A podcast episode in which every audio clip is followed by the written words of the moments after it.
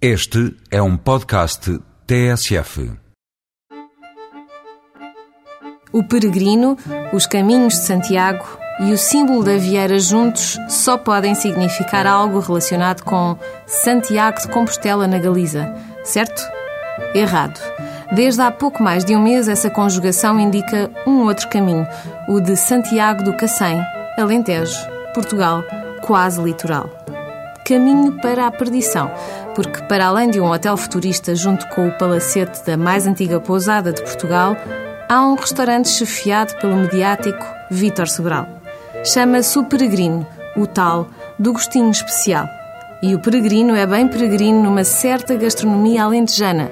Fácil perceber porquê.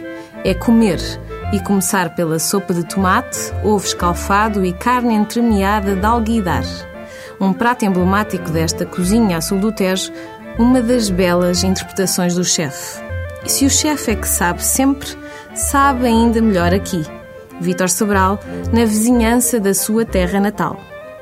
À imaginação da cozinha alentejana, que com pouco faz sempre muito, Sobral juntou saber e requinte e criou delícias como a mousse de tamboril de coentrada ou a alhada de camarão com poejos, e em duas entradas, duas das ervas aromáticas que falam com puro sotaque alentejano.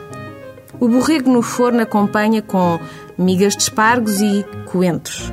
O pão de rala vem com salada de laranja, canela e hortelã. A lista de sobremesas começa com um pudim de água ardente de medronho, gelado de limão e poejos. Há modas novas, mas a nova moda é saber antigo. E no Alentejo, a antiguidade é um belo posto.